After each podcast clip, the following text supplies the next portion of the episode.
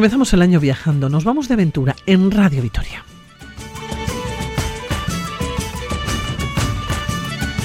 La primera parada en Uzbekistán, el país de las mil y una noches, con un gran valor patrimonial, la seda, las alfombras y la historia que se respira, convierten al lugar en un sitio único. Y de Uzbekistán nos vamos a Cali, a la capital del Valle del Cauca, la capital de la salsa, una ciudad con muchos atractivos turísticos y con mucha historia.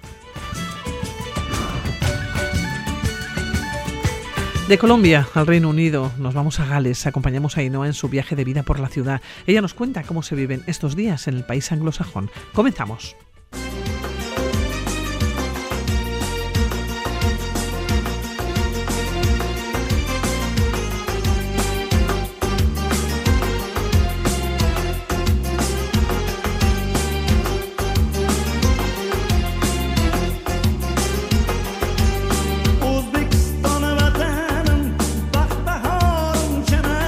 Les digo que nos vamos a un país conocido como el Gran eh, Bucaría, seguro que no saben que estamos en Asia Central, en uno de los dos países del mundo doblemente aislados del mar, es decir, que tienen que atravesar dos fronteras para encontrarse con él.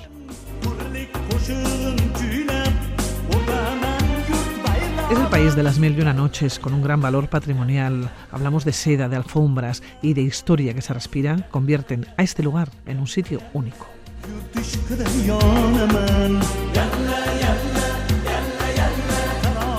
Hablamos de Uzbekistán, ella fue Blanca Martínez Sedano, agente turística, llevando a un grupo a recorrer un país bastante desconocido, pero con grandes atractivos.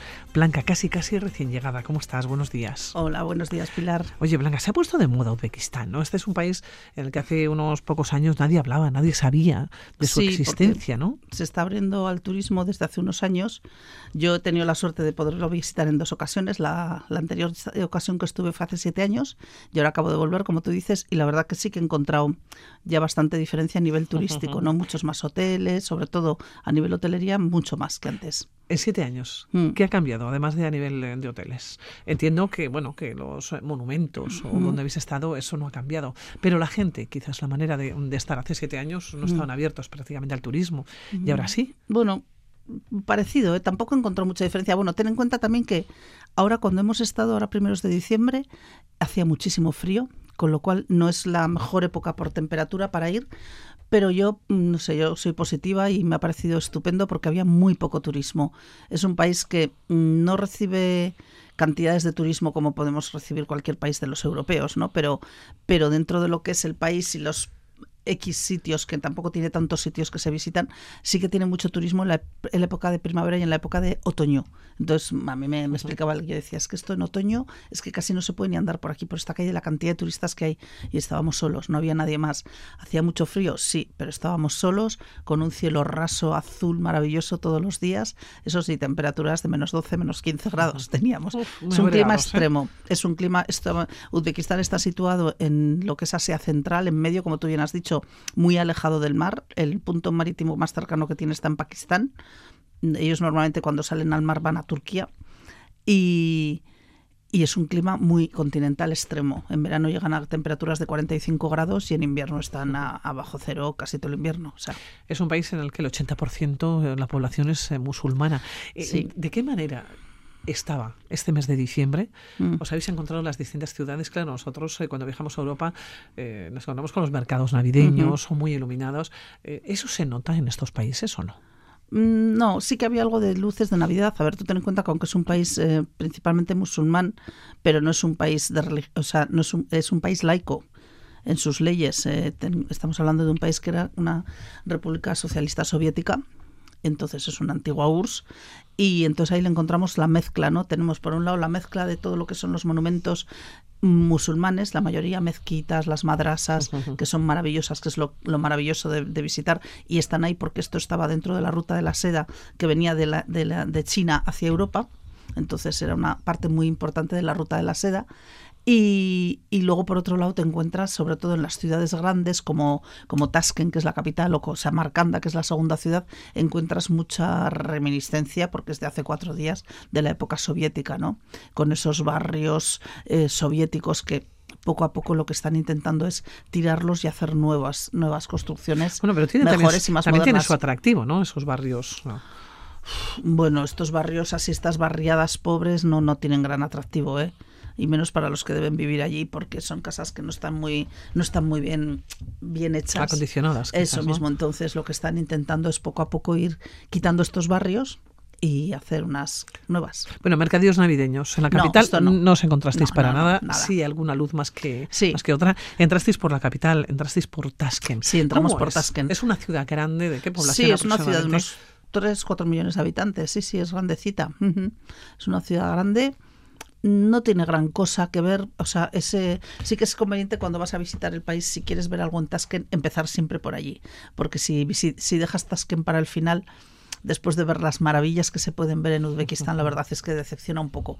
Pero bueno, si entras por allí y te enseñan un par de cosillas que hay en Tashkent, pues queda, queda bien. Claro, las reminiscencias soviéticas mm. están en la capital, fundamentalmente. sí, sí, sí, sí, en los edificios oficiales, en hoteles, en, en, hoteles de los antiguos de la época y tal, se ven esos edificios como ves en cualquier país que ha sido Unión Soviética, claro. ¿Es un país rico? Es un país rico, sí, es un país que tiene riquezas. Luego allí, bueno, la gente no, no se ve que la gente tampoco viva mal. Estuvimos, por ejemplo, es muy barato la, la electricidad, es muy barato porque tienen mucho gas. También entonces la electricidad la tienen muy barata. Eh, a nivel, por ejemplo, aunque es muy frío, pero no tienen problema, o sea, realmente la gente no tiene problema tampoco para calentar las casas. No es como aquí, ¿no? Que dices, voy a poner la calefacción, madre mía, cuando venga la cuenta al final de mes, ¿no? Pero no, en ese aspecto es esto. Y luego a nivel, a ver, claro, para nosotros vamos allí y es muy barato el comer, el cenar, incluso el tomarte hasta una cerveza o un vino no es caro allí, porque tienen además vino propio. Y, para ellos, claro, con el nivel de, sueldos de allí, pues hombre, no es, no es tan tan barato, pero sí. Oye, ¿qué se come? Pues la gastronomía típica del país. Bueno, lo tú eres, que, no se de ir, tú viajas muchísimo y eres de ir a los eh, lugares y probar esa gastronomía. Sí, sí, yo como siempre la comida de los lugares donde voy, yo siempre pruebo, hay cosas que luego pruebas y no te gustan, pero hay cosas que te gustan. A mí la comida de aquí me parece, me parece muy rica, muy sabrosa, es un poco monótona porque claro, cuando ya estás unos cuantos días, pues repites mucho, pero, pero lo, lo, cocinan bien, cocinan muy bien las cosas. Lo que no hay, lo que no hay es pescado. Desde luego, como mucho encuentras algo, un pescadito de río, pero lo que no hay es pescado. Y si en algún restaurante te pueden servir un, un salmón, pues obviamente lo han traído de Noruega y es carísimo pero lo que es la comida allí, pues sobre todo nos centramos mucho en pollo, en ternera y cordero. Eh, hay algo de cerdo también, pero muy poco.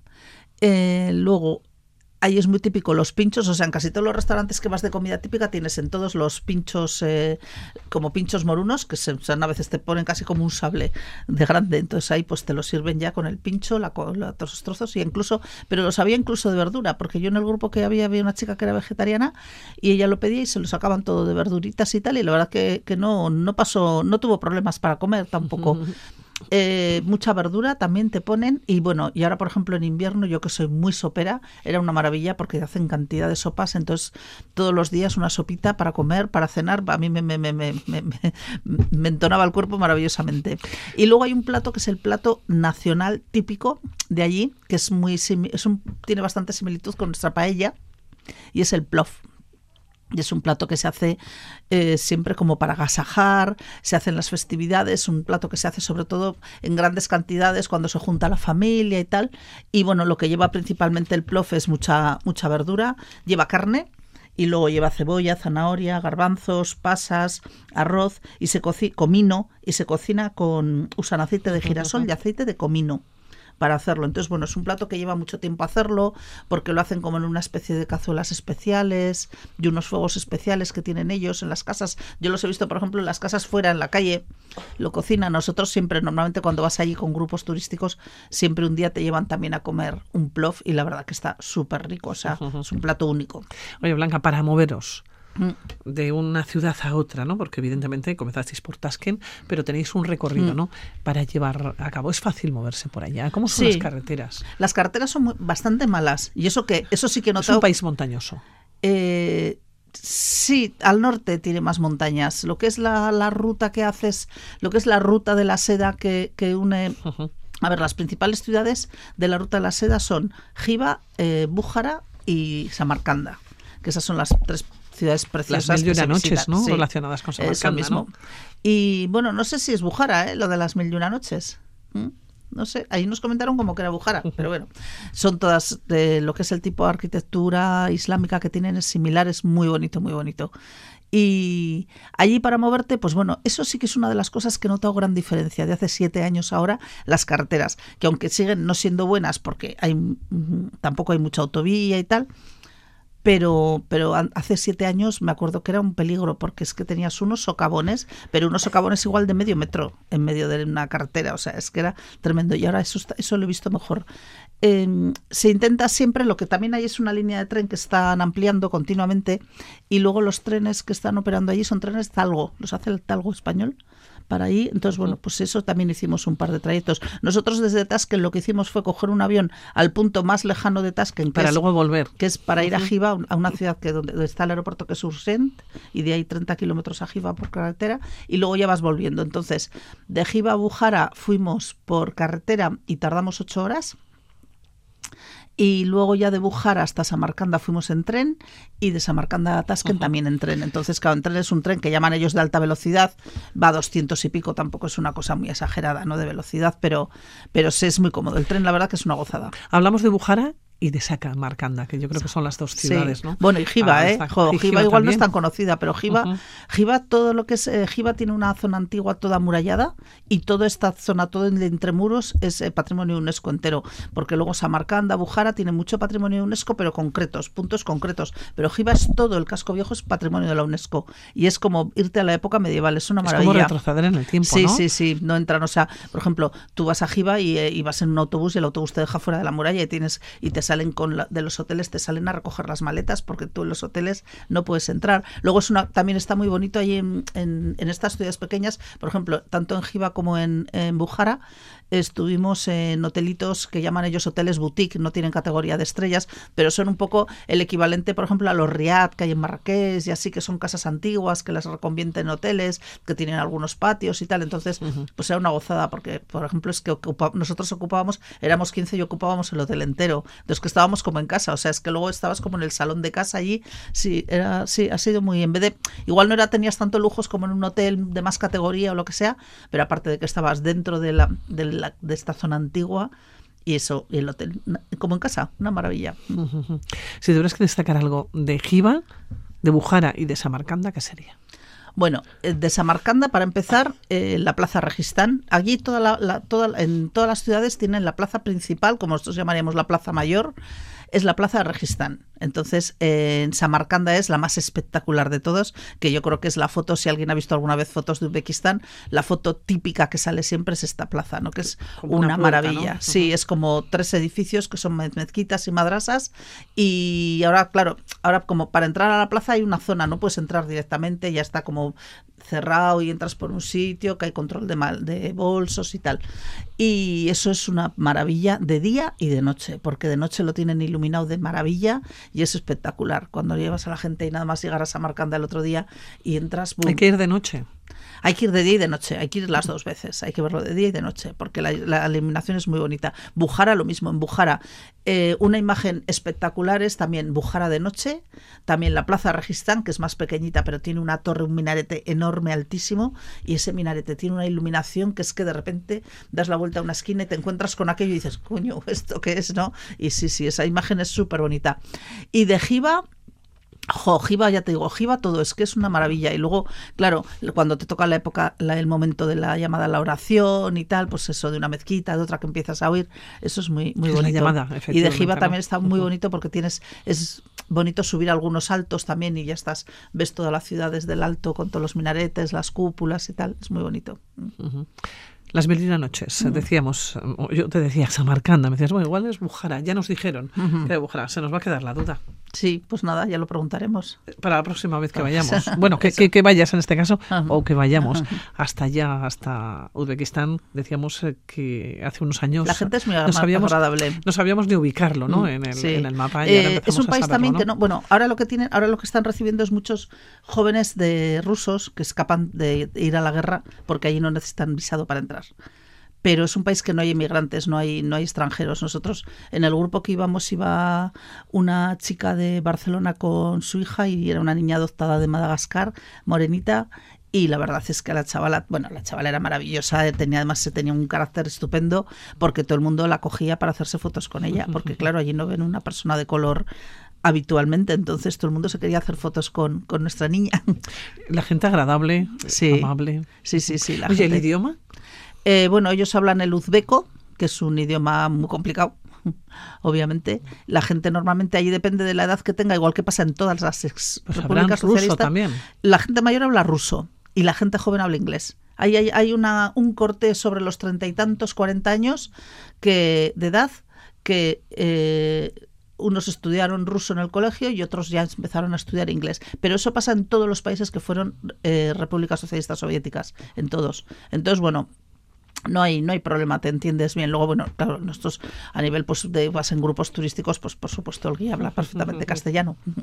Bueno pues eh, Blanca que nos has eh, puesto la miel en los labios. Es muy bonito este merece la pena pero este primavera otoño pero con mucho turismo o a pasar un poquito de frío. Yo creo que es mejor pasar frío que calor ¿eh? de todas formas porque luego en los sitios la verdad es que las calefacciones funcionaban muy bien y es y es un frío seco con lo cual te abrigas bien y ya está. Para este 1 de enero para este día de Año Nuevo, este viaje a Uzbekistán eh, nos ha puesto la miel en los labios, desde luego. Eh, Blanca Martínez Seano, Muchísimas gracias. Gracias y que haya ¿eh? muchos viajes este año 2023, que empezamos hoy. Eso es lo que esperamos. Cuídate. Gracias.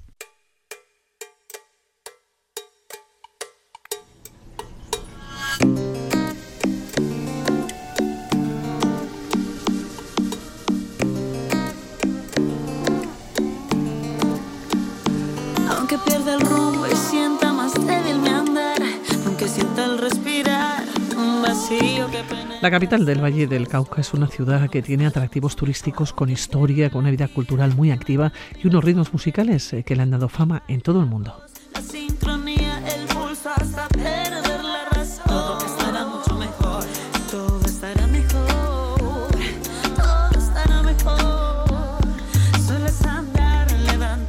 Los ritmos musicales de Cali, gracias a su riqueza étnica, van desde la costa del Pacífico hasta la gran protagonista de la ciudad, hasta la salsa, un ritmo contagioso y frenético que hace parte de la cultura del país.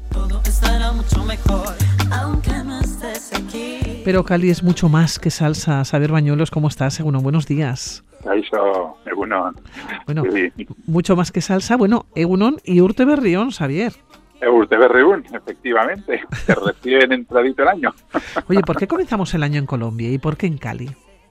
Ah, bueno, pues mira, la verdad es que hace, hace muy poquito pues he tenido un encuentro con una, con una caleña, empezamos a charlar y tal, hace muy poquito, hace dos o tres días, quiero decir que... Y, y fíjate que, claro, me trajo tan buenos recuerdos el encontrarme con, con, ella y tal, que dije, joder, pues, pues Cali, ¿no? Vamos a, a, recordar todos aquellos momentos que pasé en aquella ciudad, que bueno, además eh, fue como una especie de colofón de un viaje largo que hice de varios meses por Sudamérica y fuimos precisamente allí a Cali, después de haber recorrido sobre todo Ecuador y tal, pues fuimos a, a visitar a otra amiga, ¿no? Y entonces, pues nada, he dicho, nada, vamos a empezar el año con Cali. es la capital del Valle del Cauca. ¿Cómo llegamos hasta allá? ¿Cómo, vamos a situarnos ¿no? en el mapa. Sí, a ver, está al suroeste de Colombia. Es la capital, como has dicho, del departamento del Valle del Cauca. El Valle del Cauca es un valle longitudinal que va de norte a sur, o de sur a norte, como se prefiera, eh, que es, el, valle que forma el río Cauca, ¿no? entre las cordilleras central y occidental del norte de los Andes.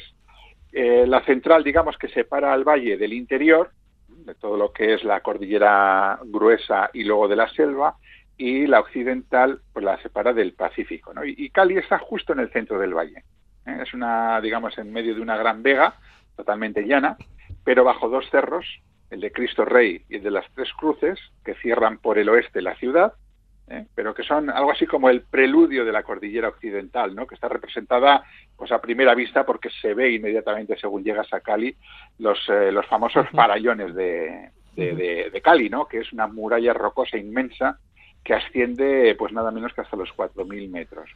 Y luego tiene está el río, el Cauca, que curiosamente no, siendo el río principal, no atraviesa la ciudad, es decir, la ciudad no fue construida a ambos ríos, sino que, de, que lo cierra lo cierra por el este, cierra la ciudad por el este, y el que sí tiene es el río Cali, que es el que da nombre a la ciudad. Bueno, no sé si el río Cali dio nombre a la ciudad o la ciudad al río, pero el caso es que este sí que lo cruza por el por la zona norte, ¿no?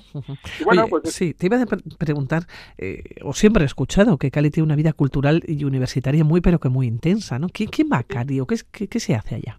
Sí, a ver, eh, Cali había sido una ciudad pues relativamente tranquila, digamos, hasta durante, desde su fundación, pero en el siglo XX, bueno, sufre un desarrollo pues vertiginoso, ¿no? Que le pasan a tener pues, los 2000, o sea, los 2.500.000 habitantes que más o menos tiene hoy y que bueno y se ha convertido pues en uno de los principales focos de desarrollo del país no de hecho es la tercera ciudad de, de, Colombia después de Bogotá y de Medellín no entonces claro pues una ciudad populosa una ciudad industriosa una ciudad que es foco de, desarrollo pues le acompaña una vida cultural bastante intensa, tiene unas cuantas universidades, con lo cual es también que la, que la gente eh, joven pues pulule por, eh, por la ciudad, ¿no?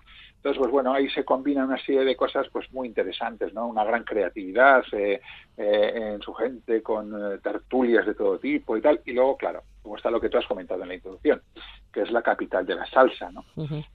Con, con, lo que eso supone de... De atractivo, ¿no? Sí, no, y aparte que se nota en el ambiente, se nota en el ambiente ese, digamos, sabor musical, y luego se, se nota en el ambiente, por ejemplo, pues el culto al cuerpo, ¿no? O sea, yo pocas ciudades he visto donde la gente tenga un culto al cuerpo como, como, en Cali. Sí, sí, sí. Entonces, pues bueno, todo esto hace que sea una ciudad pues sumamente, sumamente atractiva desde mi punto de vista. Hablamos de una ciudad fundada en el siglo XVI, en 1536. Sí, pero tiene una historia anterior, digamos, ¿no? Porque ya que toda la zona estuvo estuvo poblada por pues por pueblos precolombinos, ¿no?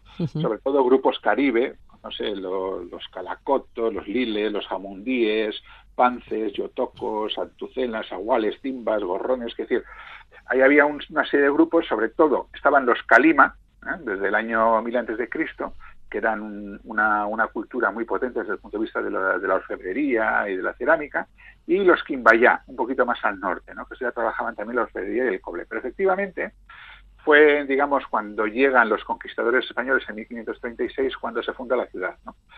Sebastián Moyano y Cabrera, concretamente, ¿no? conocido con Sebastián de, de Belalcázar, el cordobés. Sebastián de Belalcázar, ¿no? que fue además también fundador de Quito, de Popayán, de Guayaquil, en fin, se crea como una pequeña villa, ¿eh? rodeada fundamentalmente de haciendas dedicadas a la cría de ganado y al cultivo de caña, ¿eh? era su principal, digamos, industria. Eh, es, digamos que es querida también dentro de los colombianos, dentro de Colombia, entre los colombianos y las colombianas, porque fue el primer destello en la primera intentona independentista en 1810, ¿no? cuando se crearon la Confederación de las Ciudades ¿no? del Valle del Cauca con Cartago, Toro, Caloto y Anselma y Buga, ¿no? Entonces, claro, ahí está también ese, ese puntito, ¿no? Que a los colombianos les gusta Cali también por eso, ¿no? Pero en realidad, como ciudad, siempre estuvo un poco a la sombra de, otras dos ciudades cercanas, que son Popayán y Buga. Hasta el siglo XX, en el que ya despega, eh, hay una serie de construcciones de infraestructuras que finalizan el aislamiento, digamos, que había tenido Cali, por ejemplo, pues la construcción del Canal de Panamá en 1914 hizo que el puerto de Buenaventura, que está muy cerquita en el Pacífico, pues hiciera que Cali fuera un foco interesante, ¿no? Luego en, 1915 llega el ferrocarril, después se construyen las carreteras eh, de Bogotá en 1930 y, en Buenaventura también que se finaliza en el 45, se producen emigraciones eh, eh, masivas, se desecan grandes trozos de terreno para el cultivo, con lo cual los cultivos se varían, se extienden, se produce un desarrollo industrial total que se termina convirtiendo en la tercera ciudad del país. Pasa una época negra, que es entre 1970 y 1990, con la guerra de los cárteles, que no solamente le afecta a Cali, que hay más ciudades que... Más ciudades colombianas, ¿no? Sí. Claro, exactamente, pero Cali, pues bueno, con su cártel de Cali, que era, digamos, más aristocrático, entre comillas, que el cártel de Medellín, ¿no? Pero bueno, a fin de cuentas, eh, ahí hay una, una guerra casi permanente, además donde se juntan también paramilitares, guerrillas y tal, que hacen pues bueno que pase una época realmente oscura. Y después de los 90 pues ya empieza una recuperación paulatina, que bueno, poco a poco va haciendo que la ciudad pues se vaya renovando hasta lo que, lo que eso. Una ciudad todavía en renovación, pero muy vivaz. Bueno, estamos en Cali, hemos llegado. ¿A dónde vamos? ¿Comenzamos por el centro histórico? Sí, sí, yo creo que sí, ¿no? Es un centro histórico pequeñito, ¿eh? Es que no, no es que se haya conservado mucho de aquel centro histórico. Bueno, pues, pues, pues, porque en realidad la ciudad era pequeña prácticamente hasta el siglo XX, entonces tampoco podemos encontrar un, yo que sé, un centro histórico como, como el de Quito, por ejemplo, que es inmenso, ¿no? Con la, como la misma Bogotá o Popayán, ¿no? No, no, es aquí es pequeñito, ¿no? Pero bueno, tiene una serie de cosas que son muy interesantes, pues no sé, la plaza de Callacedo con el Palacio Nacional, de un neoclásico francés, eh, este es de 1933, por ejemplo, que decir, fíjate que no nos vamos muy allá, ¿no? Un poco más antigua, pues la iglesia de la Merced del siglo XVII. Eh, hay un museo muy, muy bonito, que es el Museo Arqueológico y de Arte Colonial, que yo creo que es imprescindible de ver, junto con otro museo, ¿eh? que es el, el, Museo, digamos, del Oro Colima, que también este es imprescindible. Luego está la iglesia de San Francisco del siglo XVIII, con su torre mudéjar, la Catedral de San Pedro, esta es neoclásica de 1841, en fin ahí empezamos por ahí, pero enseguida nos vamos a ir a otros dos barrios que yo creo que son imprescindibles en la ciudad, que son por un lado el barrio de San Antonio y por otro lado el barrio de Granada, que además tiene, digamos, está al lado del paseo por el río Cali. El barrio de San Antonio, pues hombre, eh, realmente es el, es el más antiguo de, la ciudad y es muy bonito porque está sobre una colina, no está como trepando, desparramado por, por la colina, no es un barrio popular, de calles empedradas, Hoy se ha convertido en un barrio así medio bohemio, turístico, tal, pero es bonito, ¿no? Una arquitectura tradicional, pues fachadas con vigas de madera, ventanas enrejadas, la capilla de San Antonio, ¿no? De estilo barroco, es una capilla de 1746. Eh, no sé, hay, bueno, hay, hay un monumento que a mí me llama la atención, que es el monumento a la maceta, bueno. una cosa un tanto estrafalaria, que a veces dice, es disonante, pero bueno, es colorista, está, está, está muy bonito, ¿no? Y luego está, pues bueno, las vistas desde el Parque de San Antonio, que se ve muy bien la ciudad, ¿no? O el Parque Artesanal Loma de la Cruz, donde si tú quieres ir a comprar artesanías ah, en Cali, pues bueno, este es el sitio, ¿no? Y luego, como digo, está el barrio de Granada, que está justo pegando al barrio de San Antonio, eh, y el paseo por el río Cali, ¿no? Tienes allí, pues, no es esculturas simpáticas como el gato del río o, otras que no son tan simpáticas, sino más clásicas como la estatua del fundador, ¿no? De Belalcázar. Eh, hay un museo de arte muy curioso que se llama el Museo de la Tertulia. Luego está el Parque Bolívar. En fin, quiero decir que tiene, que tiene estas cosas como muy, muy chulas, ¿no? Y muy cerca además están dos cerros, que son el Cerro de los Cristales y la estatua de Cristo Rey, un pedazo de estatua de, Cristo de 26 metros de altura, pero eso sí, hay unas vistas excepcionales, igual que desde el Cerro de las Tres Cruces, que está un poquito más al norte. Desde luego, son dos, dos ascensiones que hay que hacer, porque para ver la ciudad son perfectas. Bueno, por un lado la ciudad y luego por otro lado eh, el horizonte de, los Andes. Son como vistas panorámicas, ¿no? Sí, sí, total, total. Y tú, tú miras hacia, hacia el este y ves toda la ciudad con toda la llanura, con todo el valle y ahí a lo lejos es la, la, cordillera central. Oye, y si miras hacia el oeste, pues ahí tienes la cordillera occidental con los farallones. Decíamos eh, que Cali es la capital de la música, ¿no? la capital de la salsa. Yo me imagino que en Cali habrá muchas zonas para bailar. Hay unas cuantas, sí, pero hay una que es la reina, sin duda alguno, que es Juanchitos, en el barrio de Candelaria. Sí, aparte que eh, está en una zona así medio marginalota, con lo cual tiene ahí un puntito de morbo, pero bueno, está lleno de, locales para, para bailar. Y aquí la reina indiscutible es la salsa, la salsa, es decir, allí a Juanchito hay que ir a bailar salsa con una buena caneca de ron, ¿no? Y dale que te pego a mover el esqueleto. Pero luego tienes otras zonas, ¿eh? por ejemplo la Sexta y, y Menga, que también son zonas para bailar, o Carrera 66 o el Parque del Perro. Es decir, que hay unos cuantos sitios donde se, donde puede ir, ¿no? para bailar. Sí, sí. sí, pero Juanchitos es, es el lugar por antonomasia, digamos. ¿eh? Lo he apuntado, ¿eh? Apunta, apunta. Lo, he, lo he apuntado. Por cierto, también es tierra de azúcar y panela. Claro, claro, claro. Ha sido las grandes explotaciones tradicionales e históricas del Valle del Cauca y del Cali en particular ha sido efectivamente la caña de azúcar con sus derivados sea, lo que es el, el azúcar y luego también la, o sea, la melaza y la panela, ¿no? El, entonces, eh, sí, bueno, aparte luego también de, de, ganado y tal, ¿no? Pero sobre todo el azúcar y la panela, ¿no? La, la, caña de azúcar y la panela. Ingenios, trapiches, haciendas Y además se pueden visitar ¿eh? algunas de ellas. Por ejemplo, Hacienda del Paraíso, que es la hacienda más querida, yo creo, de, la gente de Cali. Entre otras cosas porque es la casa museo de Jorge Isaacs, que es el gran escritor por excelencia de la ciudad. ¿no?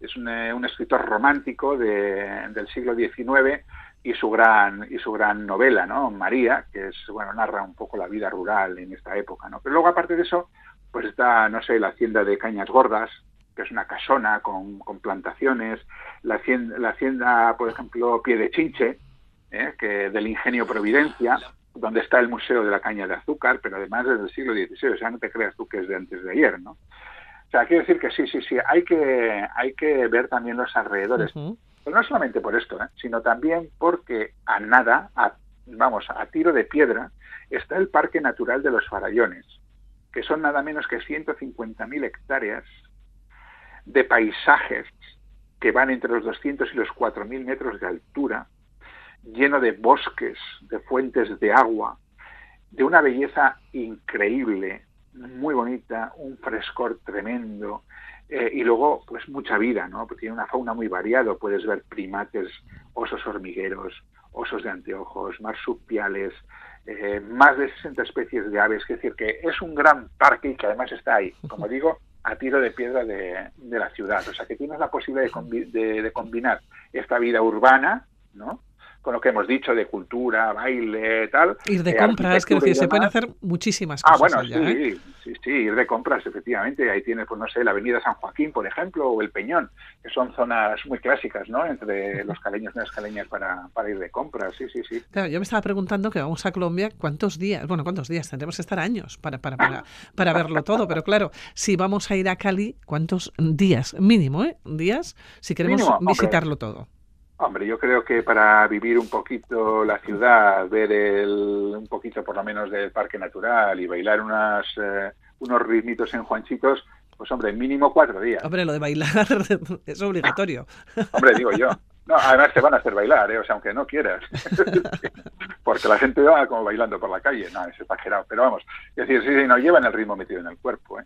Pero bueno, sí, ya te digo, cuatro días yo creo que mínimo para pues para hacerte una idea cabal de lo que es la ciudad y poder disfrutarla un poco. A partir de ahí pues bueno lo que quieras. Bueno pues nos quedamos. Mínimo cuatro días si vamos a visitar Colombia. Recuerden Cali cuatro días. Y no se olviden nada más de ir a bailar a Juanchitos ¿eh? eh Xavier que nos vamos a despedir. Que pases muy buen día. Muy bien pues igualmente. Agur, agur. agur, unusual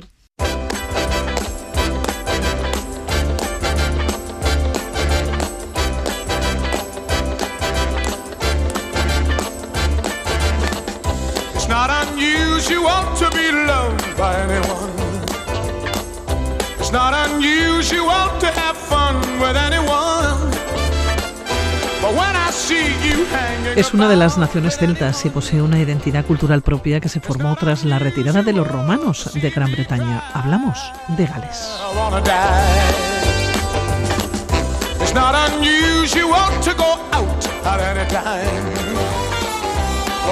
Y allá nos encontramos a nuestra invitada. Ella es eh, de Gasteiz, ha vuelto a casa por Navidad, aunque de nuevo hace las maletas para seguir con el curso de su vida.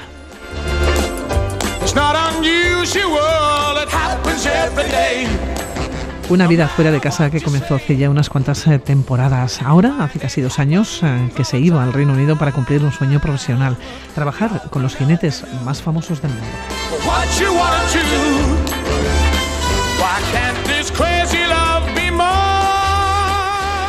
Ainhoa Adélica, ¿cómo estás? Bueno, buenos días. Hola, buenos días.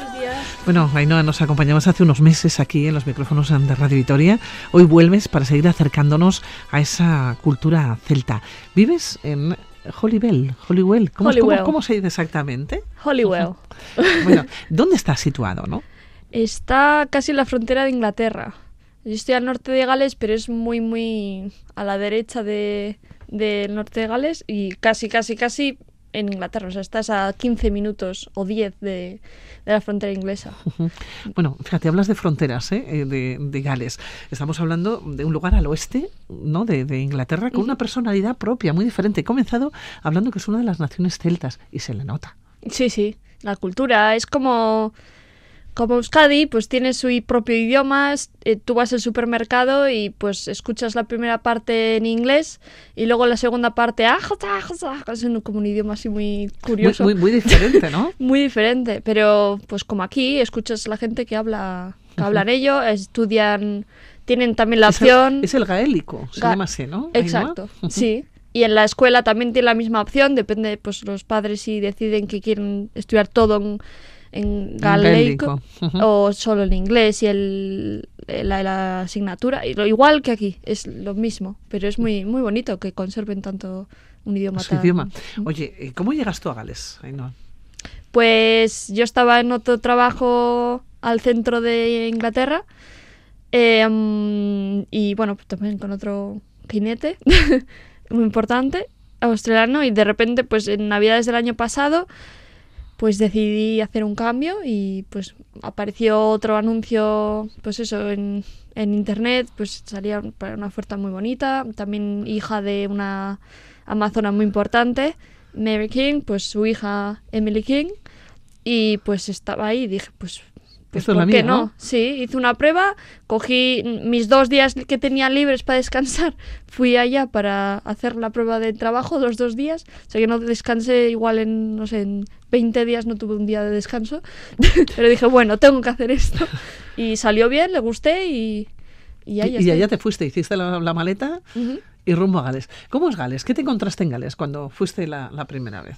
Wow, unos paisajes pero buah, no sé, es como estar en otro, bueno, literalmente es otro país, ¿no? Inglaterra y Gales no son que pensamos que todo es Inglaterra, pero es otro país. Y mm, es una, no sé, unos bosques, un no sé, la gente también muy diferente, mucho más como abierta. Eh, no sé cómo decirte. Mm, el mar también lo tienes más cerca, está al lado. Pues un día, pues tienes un mal día, pues dices, me voy a la playa. Y te vas y... ¿Tú no conocías Gales? No. Porque tú sí has estado muchas veces en, en, Inglaterra, pero no habías llegado nunca hasta allá. No, no, nunca. Pues cuando íbamos con Melama siempre íbamos al, al sur, más, más sur, más en Londres o Devon o más, eso sur-sur. Pero norte nunca habíamos ido. Y pues del norte, luego también tienes Inglaterra, pero Escocia también no lo tienes tan lejos. Entonces, pues también he visitado Escocia y otro país maravilloso. O sea, nada que ver. no sé, eh, tienes que verlo y vivirlo. Y vivirlo. Bueno, tienes la sensación que estás descubriendo, porque yo te iba a preguntar, claro, estando en Gales, eh, has tenido la posibilidad de, moverte por allá, ¿no? Por los diferentes lugares, ¿no? En este caso, a Escocia has llegado. Sí, sí, sí. Y precioso. Edimburgo también. Bueno, mi ama sí que vio Edimburgo, yo no vi.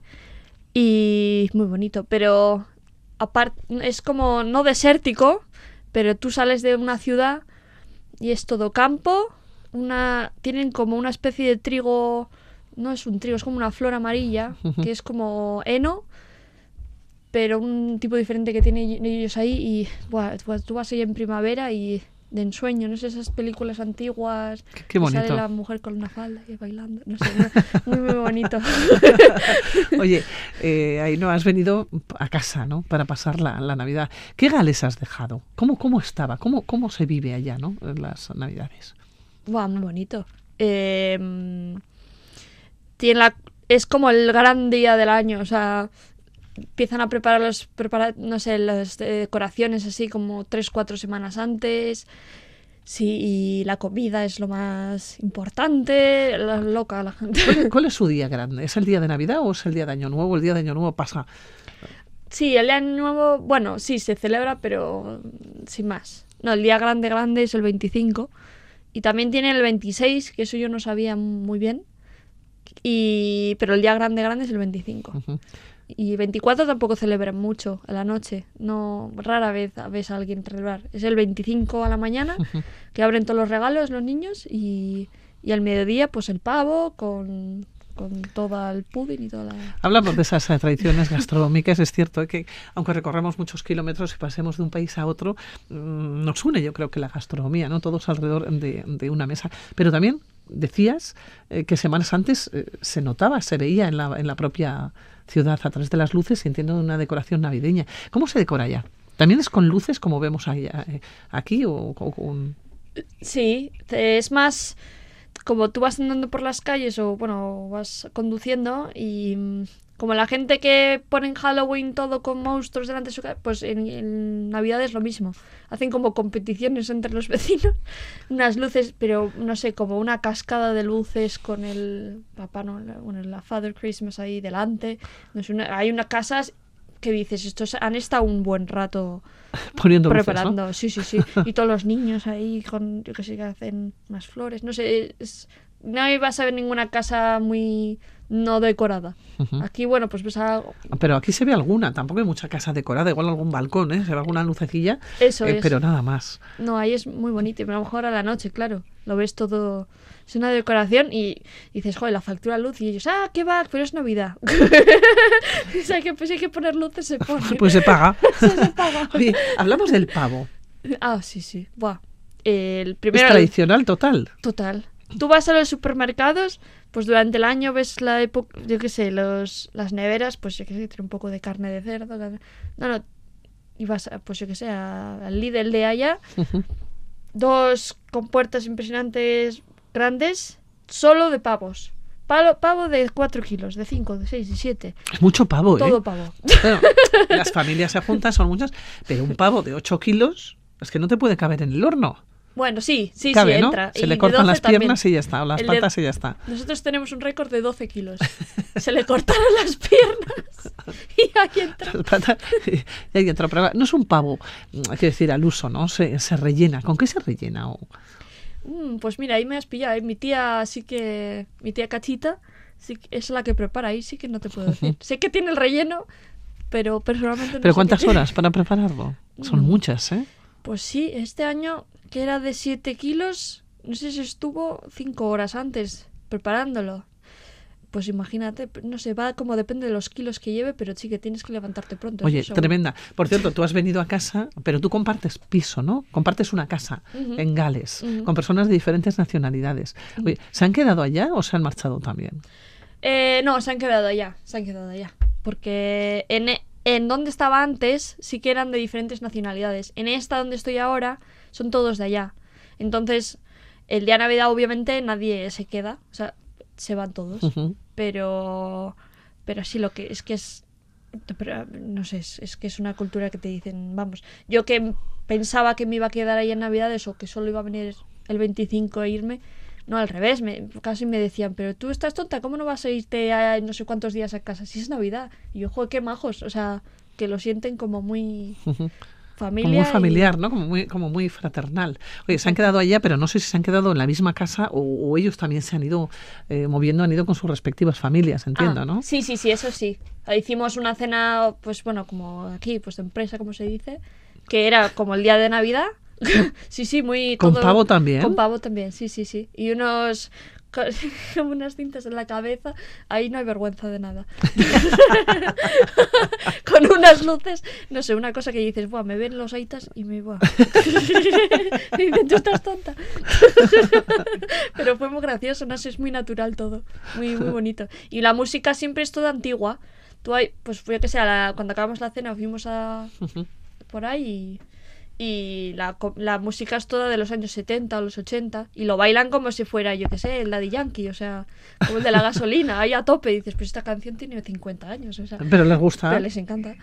es curioso. Oye, la manera de ser es diferente?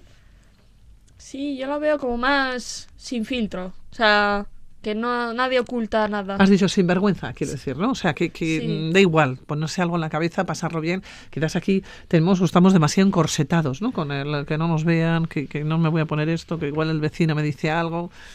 Total, ahí es, pues, si a ti te gusta y eres feliz, adelante. No sé, nadie, no he visto a nadie que critique directamente, pero tú qué haces, no, al revés, dice, oye, pues, pues no te queda mal, unos calcetines que, que eh, unos horteras o yo qué sé, unos, con unos cuantos colorines. Yo llevo esos pues y, nadie me dice, guau, pues... nadie se fija, ¿no? Quizás están menos pendientes o está menos pendiente eh, del que dirán o de lo que hace el vecino, ¿no? Más pendiente cada uno de lo, eh, de lo suyo. Sí, un poco así. Y, y al revés, en vez de decirte que, que, feo, te dicen, ah, pues me gusta, qué bien. Y tú, pues te quedas, pues... Pues, pues mira, pues, pues, estará bien. Oye, el día a día, ¿cómo es allá? ¿Cómo, ¿Cómo es em, para ti? Son un poco más no aburridos, pero es un poco más vida rutinaria. Pues eh, empiezas pues como a las 8 de la mañana, para la 1 a 2 tienes tu lunch break, tu hora de comer, que yo todavía, me llevo ahí tiempo, pero yo una hora para comer no me da. O sea, a mí comerme un sándwich no me gusta, me gusta pues tranquilamente ver la tele y tal, eso no, no lo entienden. y luego acabas a las 5 y no, claro, todos tienen hambre, te has comido un, un, sándwich en todo el día. Pues la cena es el evento del año. Se cenan una impresionante con sus carnes, pues sus, yo qué sé... Mm, son costumbres muy diferentes, ¿no? Claro. Entonces tú para las siete y media, ocho estás casi en la cama. Entonces es, es diferente. O sea, hacen todo más rápido, pero sí que es verdad que llevas todo el día trabajando, entonces pues te cansas antes y, y para las 8 estás así como un poco el ojo cerrado. Oye, eh, la cocina, ¿tú cocinas? Bueno, más o menos. No soy muy buena cocinera, pero, me gusta comer. pero sí, em, yo suelo comer más cosas de aquí. Pues yo que sé, la mamá a veces me trae unas alubias negras de aquí de, de Álava, pues me cojo un chorizo. pues Oye, pues tienen que flipar. Flipan, dicen si están comiendo con un sándwich y tú estás con tus alubias. no lo entiendo. No lo pueden entender. Y la tortilla patata es como, no sé, como que han descubierto América. O sea, dicen, ¿qué es eso?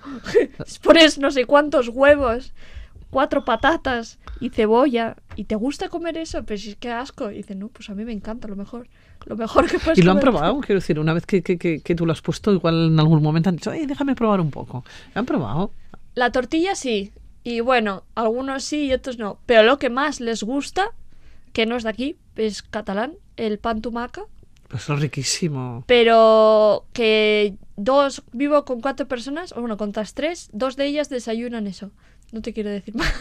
si les ha gustado tanto. Y si ya tienes jamón ibérico, ya. ¿Cuál? Jamón, el jamón serrano. Eso es lo más. Es, que es lo más. Yo ahora de vuelta solo voy a llevar jamón más no sé cuánta gente me ha pedido jamón Antes, cuando estaba yo ahí, siempre cuando, bueno, en verano esto vengo en casa, pues no sé cuántos paquetes de jamón. ¿Pero qué es eso? Rojo, eso es como, oh, qué asco. Es lo más, es lo mejor. Buah, probaron una vez, cada vez que me ven, ¿cuándo vas a casa? ¿Cuándo menos puedes comprar un paquete de jamón? Y yo, pero, ¿no os decías que nos gustaba? pero todo el mundo, ¿eh? Y dijo, es que es una delicia. No te das cuenta hasta que sales, ¿no? Pero pero locos. Claro, no, estaba pensando igual en, los supermercados, claro, evidentemente habrá otros productos, eh, igual habrá jamón de York, por ejemplo, ¿no? O, un, chorizo, pero lo que no habrá será jamón con jamón, el que, el que llevas tú, claro. No, a veces, pues, obviamente cuando se me acaba el de casa, tengo que comprar de ahí. Eh, venden un jamón serrano, pero es como muy salado no sé, no es lo mismo. Es eh, bueno, te quita un poco las ganas, el gusanillo, pero, pero no es lo mismo. Y nada más vienes aquí, dices, es que esto no hay color. Oye, te has acostumbrado, no sé si conduces, eh, ahí no, allá, si conduces allá, eh, ya sé que aquí, aquí en Vitoria sí. Eh, ¿Te has acostumbrado a conducir por la izquierda? Pues sí. cuando compré el coche el año pasado, me hice un poco la chula. Me, dijo el que con el que iba a comprar el coche, oye, ¿pero tú has conducido alguna vez por la izquierda? Y yo, sí, sí, sí, yo sí, y yo en la vida. Pues fuimos por, no sé si fue Birmingham, yo compré ahí el coche. Buah, un miedo, pero iba a, no sé, encima las velocidades aquí a 50 kilómetros por hora, ahí son 30 millas por hora, por ahí van en millas. Pues yo decía, iba a, 20, a 25 y decía, pero si voy a toda leche. O sea, claro, en la, la ciudad. Digo, pero ¿qué velocidad llevo aquí? Y el señor, cuidado. Y yo, yo, uh, una experiencia horrible. Luego ahora ya mejor, pero... Y las rotondas, claro, tú aquí miras a la izquierda, vas a salir, pues ahí miras a la derecha. Mira, no sé, un lío me hice. Buah. Dije, bueno, bueno, me lo compro, pero si lo destruyo. pero ahora tienes todo superado. sí, sí, ya, ahora ya está. Ya, ya bien. Ahora es al revés, vengo aquí y a veces cojo el coche de los Aitas y me meto a la izquierda y de repente veo uno que viene de frente y me tengo que ir al otro lado. es un lío, ¿eh? Es un lío. Y las maletas llenas de jamón. Ah, sí, jamón, eh, fuet, me han pedido también, y polvorones. que no polvorones ahí no tienen, pues dije voy a llevarles unos polvorones. Pero sí, sí, jamón lo que más. bueno, pues ahí no, a que nos vamos a despedir porque el tiempo ya se nos ha echado ah. encima. Que un placer como siempre que vengas por aquí. Que te vaya muy bien, Ainhoa. Gracias, a ti también. Bueno, la próxima vez, la próxima vez nos vemos allá, yo creo, ¿eh? Hoy, a ver pues si hacemos un programa especial desde Gales, no estaría mal, ¿eh? Uh, pues es una maravilla. ya, de verdad que es que cuando vas es una experiencia que no te crees tú eso. O sea, las fotos que ves en internet. No le hace justicia. No, no. Y todo el olor, el ambiente, no sé. No sé, tienes que ir. Me lo apunto. Ainhoa, Delica Chalis, qué un placer como siempre. Un besito. Digo.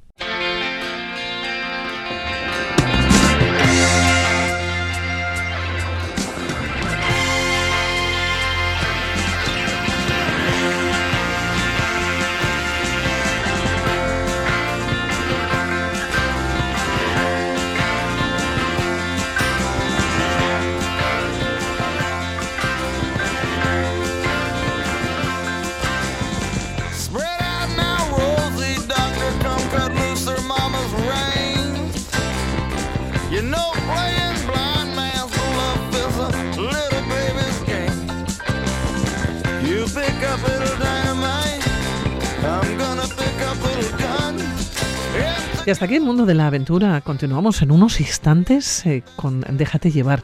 Si les parece, nos quedamos con Bruce Springsteen eh, para este 1 de enero. Bruce Berrión.